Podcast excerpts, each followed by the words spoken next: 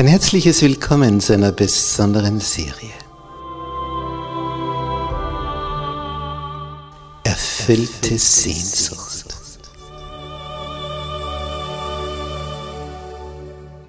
Die Welt der Bibel.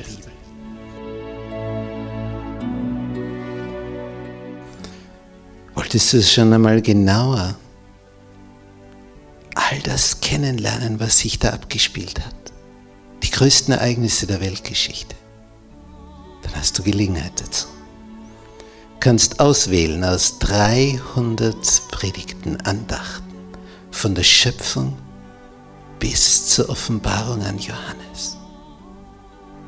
Wir machen einen Gang durch die Geschichte in fünf großen Blöcken über Patriarchen und Propheten, Propheten und Könige. Das ist die Zeit des Alten Testaments. Dann das Leben Jesu und das Wirken der Apostel, die Zeit des Neuen Testaments. Und als fünften Block die Geschichte der Kirche in den letzten 2000 Jahren bis zur Wiederkunft Jesu.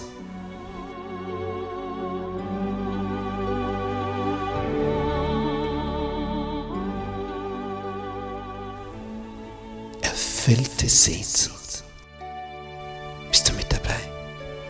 Wir begeben uns auf diese Zeitreise, die spannendste, die es gibt.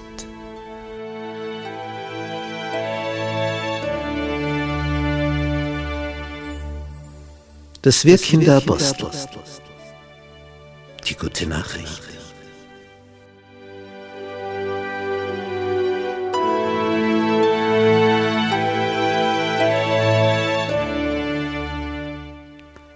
Wie war das am Anfang mit den ersten Christen? Wie ging das vor sich? Wie ist diese Urgemeinde entstanden? Wie, wie haben die ihr Dasein gestaltet? Und dann der große Apostel Paulus. Wo ist er überall hingezogen? Wie schaffte er es aus dem Nichts, eine Christengemeinde nach der anderen zu gründen, in heidnischem Umfeld? Was war sein Geheimnis? Für seine Kraft.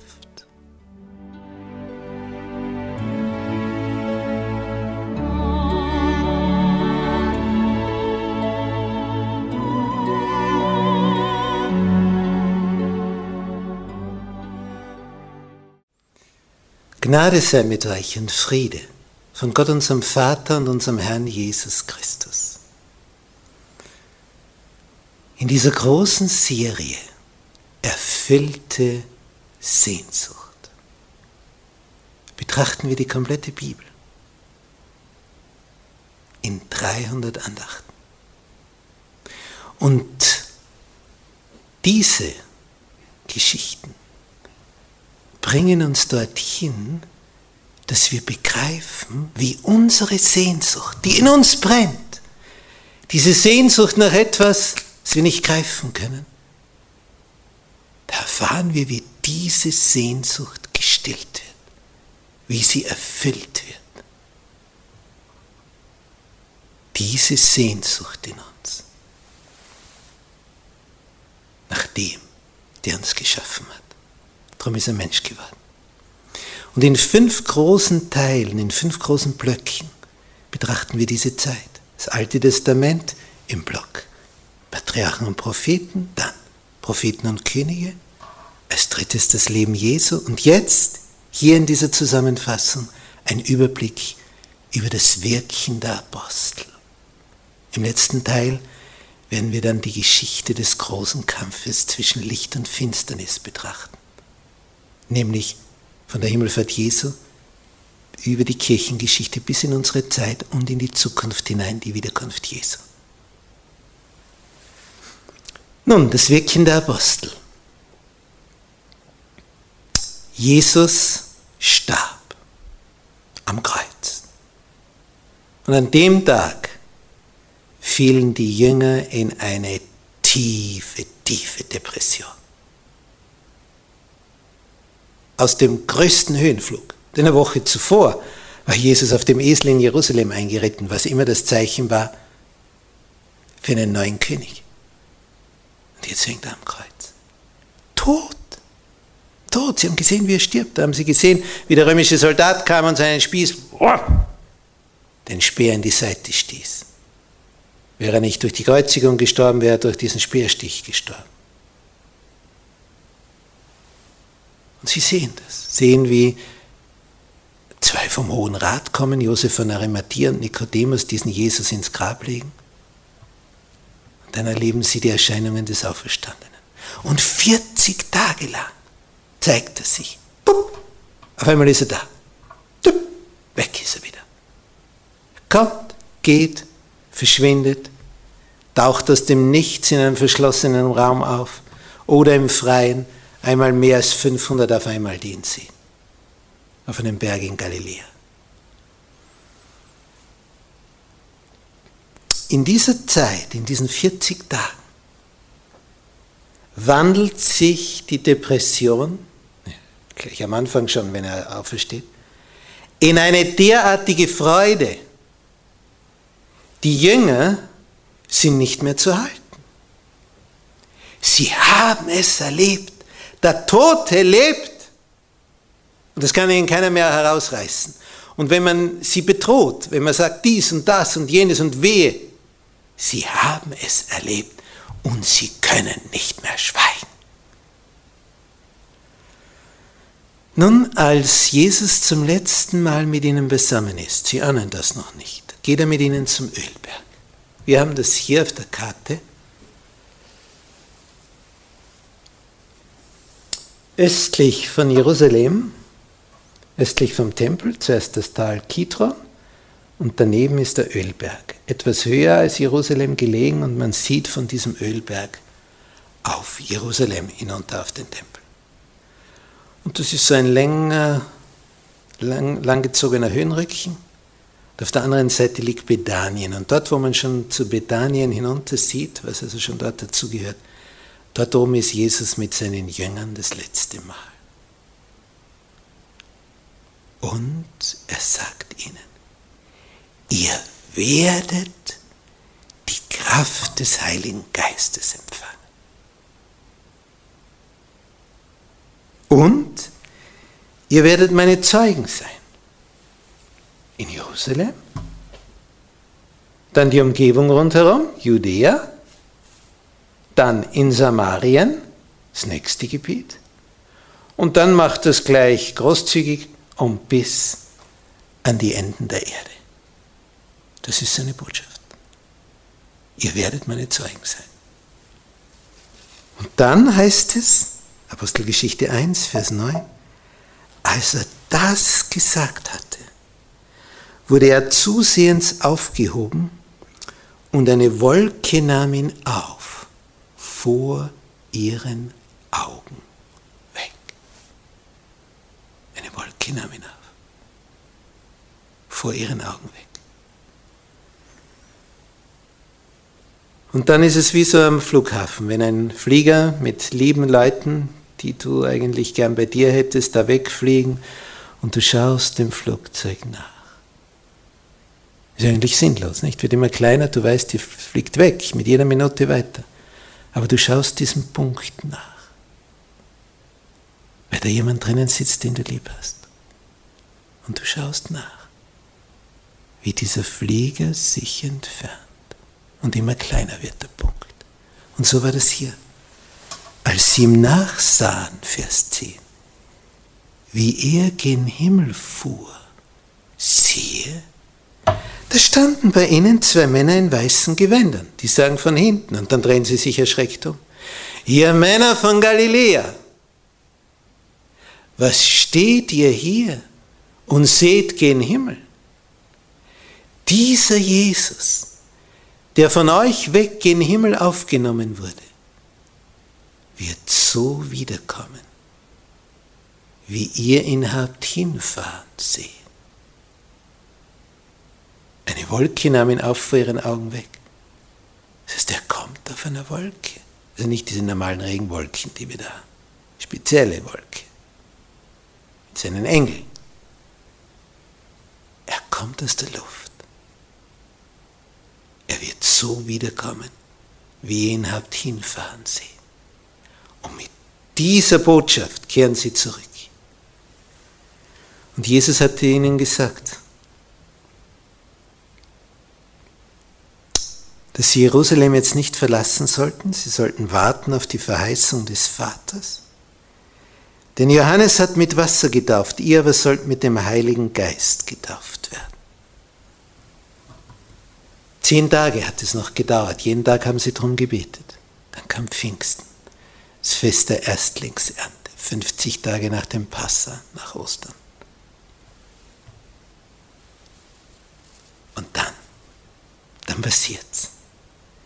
Und als der Pfingsttag gekommen war, heißt es in Apostelgeschichte 2, Vers 1, waren sie alle an einem Orte beieinander. Und es geschah plötzlich ein Brausen vom Himmel, wie von einem gewaltigen Sturm, und erfüllte das ganze Haus, in dem sie saßen. Und es erschienen ihnen Zungen, zerteilt wie von Feuer. Und er setzte sich auf einen jeden einzelnen von ihnen, er, der Heilige Geist. Und sie wurden alle erfüllt von dem Heiligen Geist und fingen an zu predigen in anderen Sprachen, wie der Geist ihnen gab, auszusprechen. Kapitel 2, Vers 4.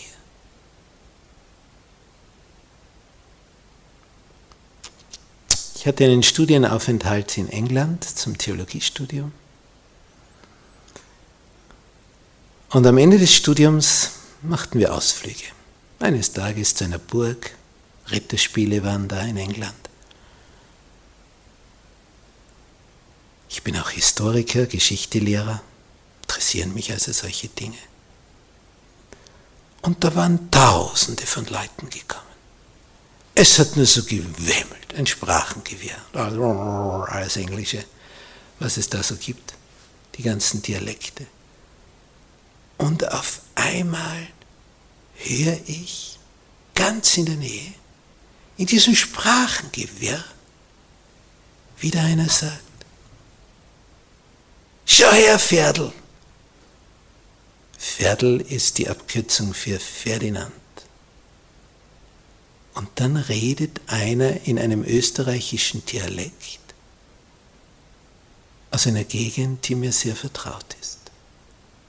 Ich wusste sofort, wo der herstammt, aufgrund seines Dialekts. Und da waren Tausende von Menschen und ich hörte sofort diese Stimme heraus, weil es in einer Sprache war, die mir vertraut war. Und so war das am Pfingsttag. Da kamen die Leute aus aller Herren Länder vom Römerreich, Juden, zu diesem Pfingstfest nach Jerusalem. Und dort, wo Sie jetzt wohnen, können Sie natürlich die Sprache dieser Gegend, weil Sie da ausgewandert sind oder Sie schon die nächste Generation sind. Kommen nach Jerusalem und hören plötzlich die Jünger, die Galiläer, die bisher nur eine Sprache konnten, in der Sprache reden, wo sie herkommen. Der kann die Sprache, der Jünger die Sprache, der Jünger die Sprache. Das führt zu einem derartigen Auflauf. Die Jünger können auf einmal Fremdsprache. Das war der Beginn. Ausgießung des Geistes. Tausende kamen zusammen. Und nach der Pfingstpredigt des Petrus wurden 3000 getauft. Und dann ging es los. Immer mehr, immer mehr. Sogar Priester wurden dem Glauben gehorsam. Sie wurden so viele, sie waren langsam überfordert mit der inneren Organisation, haben sie Diakone gewählt und das da darunter Stephanus. Und dieser Stephanus, der hat eine Redegabe. Und eine Gabe des Diskutierens, des Argumentierens. Die gelehrtesten Professoren von weit und breit konnten ihm nicht antworten. Und dann beschlossen sie, den bringen wir um. Schleppen ihn vor den Hohen Rat. Er darf noch eine Abschiedsrede halten. Dann knirschten sie mit den Zähnen gegen ihn, stürmen einmütig auf ihn los und steinigen ihn.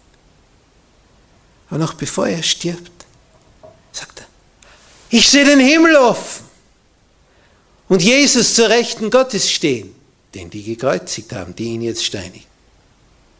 Da hielten sie sich die Ohren zu und stürmten einmütig auf ihn los.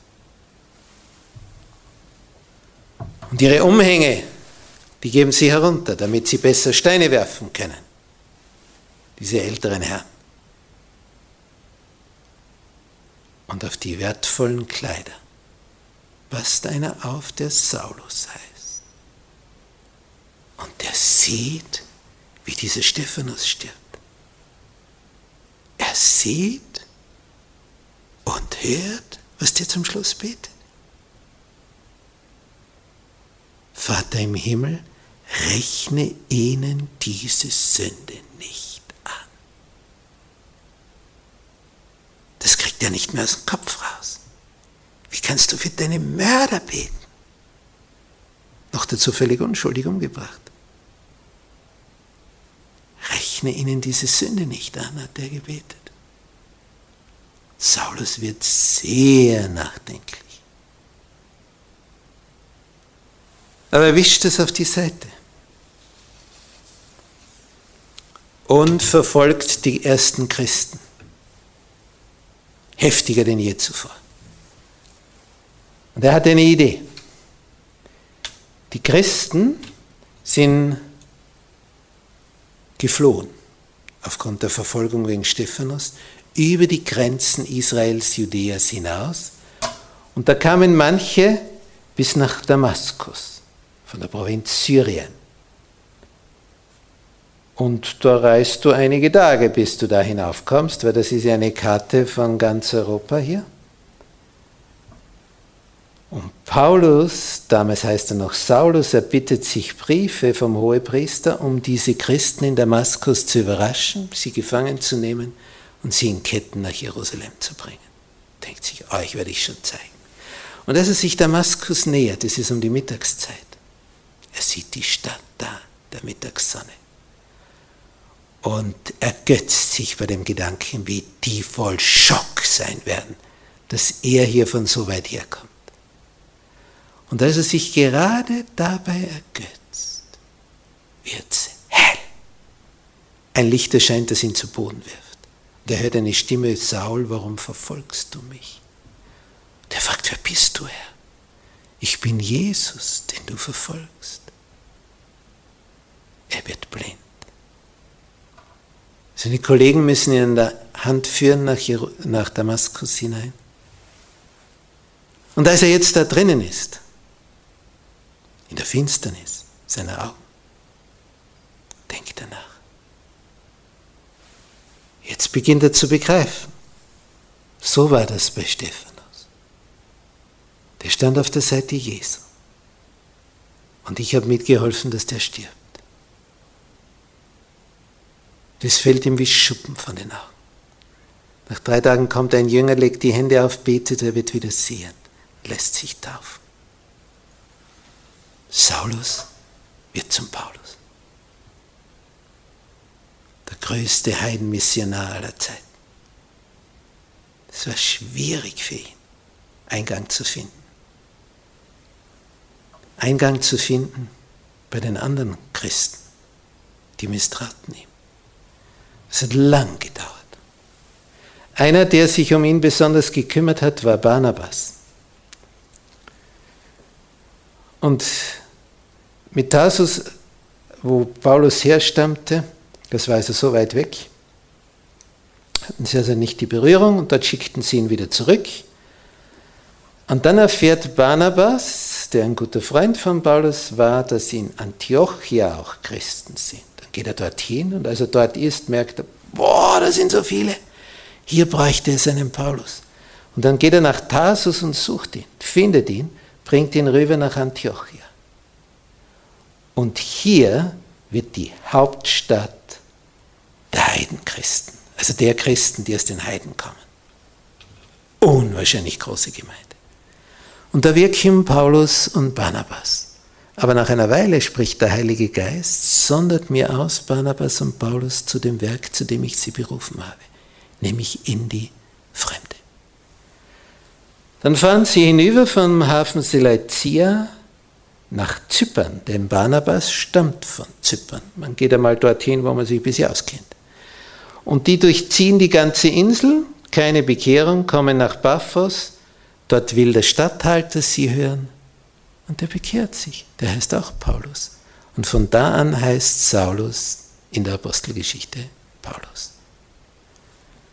Und sie segeln hinüber nach Attalia, das heutige Antalya, wo die ganzen Hotelburgen jetzt entstanden sind in dieser Bucht.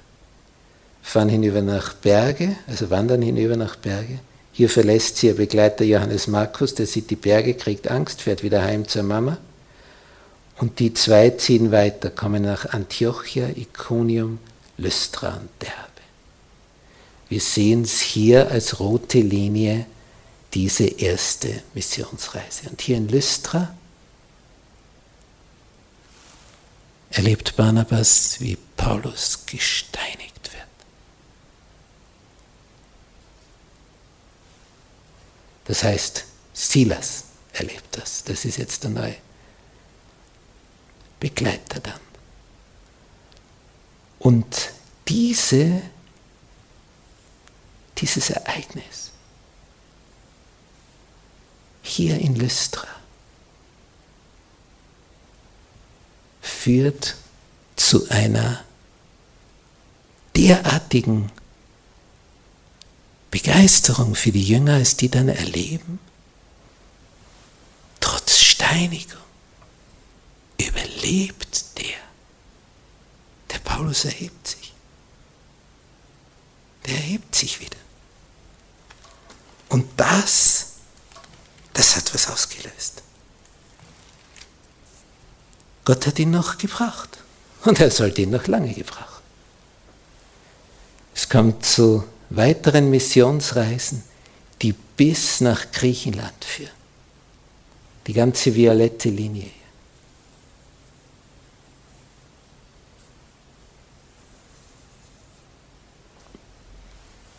In Griechenland entstehen Gemeinden auf dem Wege.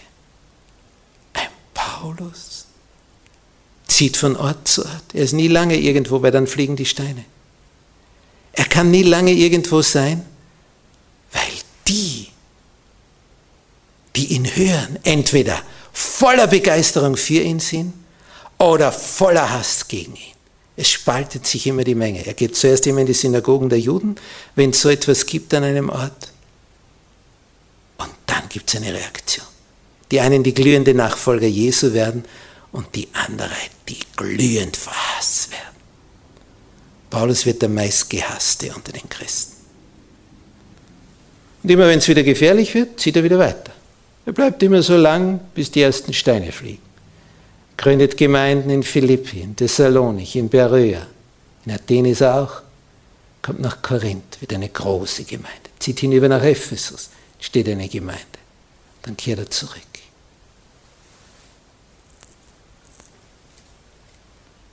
Geht auf seine dritte Missionsreise. Und dann wird er in Jerusalem verhaftet. Beruft sich auf den Kaiser und fährt nach Rom, denn in Rom ist der oberste Richter der Kaiser. Und diese Reise nach Rom wird der Ausgangspunkt für eine Erweiterung der Wirksamkeit des Paulus. Überhaupt seine Gefangenschaft. Man fragt sich ja, für Gott wäre das eine Kleinigkeit gewesen, ihn zu befreien. Auch ein Petrus wurde aus dem Gefängnis befreit. Andere starben. Und ein Paulus ist lange Zeit im Gefängnis. Es hat alles seinen Sinn. Denn Paulus hat in Gefangenschaft Zeit, Zeit Briefe zu schreiben, Zeit sich im Gebet für all die Gläubigen zu kümmern in den Gemeinden, für sie zu ringen. Und er entfaltet eine größere Wirksamkeit durch seine Briefe aus der Fremde, als er sie vorher im Direkten hatte. Man spürt nämlich jetzt, was er für eine Kostbarkeit ist. Und letztlich führt das Ganze dazu, dass er in Rom dann vorgeführt wird Kaiser Nero verhört ihn und dann passiert das Wunder, er lässt ihn frei. Eine Weile später, neuerliche Christenverfolgung, weil Nero Rom anzünden hat lassen, er braucht einen Schuldigen. Er lässt Paulus wieder verhaften, auch Petrus. Und beide kommen dann letztlich in Rom um.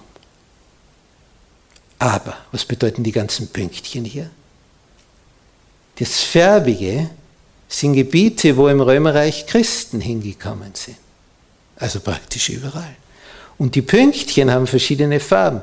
Die schwarzen, die sind zur Zeit des Apostels Paulus entstanden. Die ganzen schwarzen Pünktchen. Alles Gemeinden auf dem Wege seiner Missionsreisen. Die roten Pünktchen im zweiten Jahrhundert, also auch noch hauptsächlich auf hier beschränkt, auf die heutige Türkei, und die grünen Pünktchen, die entstanden, diese christlichen Gemeinden, bis 325. Hier ist der Bodensee. Hier in Bregenz, Brigantium, war auch eine römische Siedlung. Hier finden diese Vortragsreihen statt. Auch einst Teil des römischen Reiches. Und dadurch, dass das jetzt ein großes Reich war und wo man über das Mittelmeer mit den Schiffen überall hingelangen konnte, hat sich das Christentum so schnell, so weit ausbreiten können, weil hier keine Grenzen waren. Alles ein Reich. Ideal vorbereitet, ideal vorgesagt. Der Höchste hat dafür gewirkt, dass das Evangelium sich ausbreitet. Und es ist nicht von ungefähr, dass diese Karte sich bis 325 erstreckt. Denn da kam es dann zu einer großen Wende. Aber darüber erfahren wir mehr im fünften großen Block, der große Kampf. Ich freue mich, wenn wir das miteinander betrachten und staunen werden, geschah. Sind wir mit dabei? Amen. O Herr, wir stehen staunend davor was diese Apostel bewegt haben. Wir staunen. Wir staunen, dass die trotz aller Drohungen mit Todesverachtung vorangegangen sind. Denn sie haben es erlebt, dass du auferstanden bist. Und das wollten sie überall bekannt machen. Danke, Herr, dass du ihnen diesen Mut geschenkt hast, diesen Freimut, diese Freude, diese Begeisterung und dass wir jetzt dadurch 2000 Jahre später noch darüber nachdenken und reden. Und danke, dass du dafür gesagt hast, dass Lukas das aufgeschrieben hat. Hab Dank, Herr, für diese Kostbarkeit deines Wortes.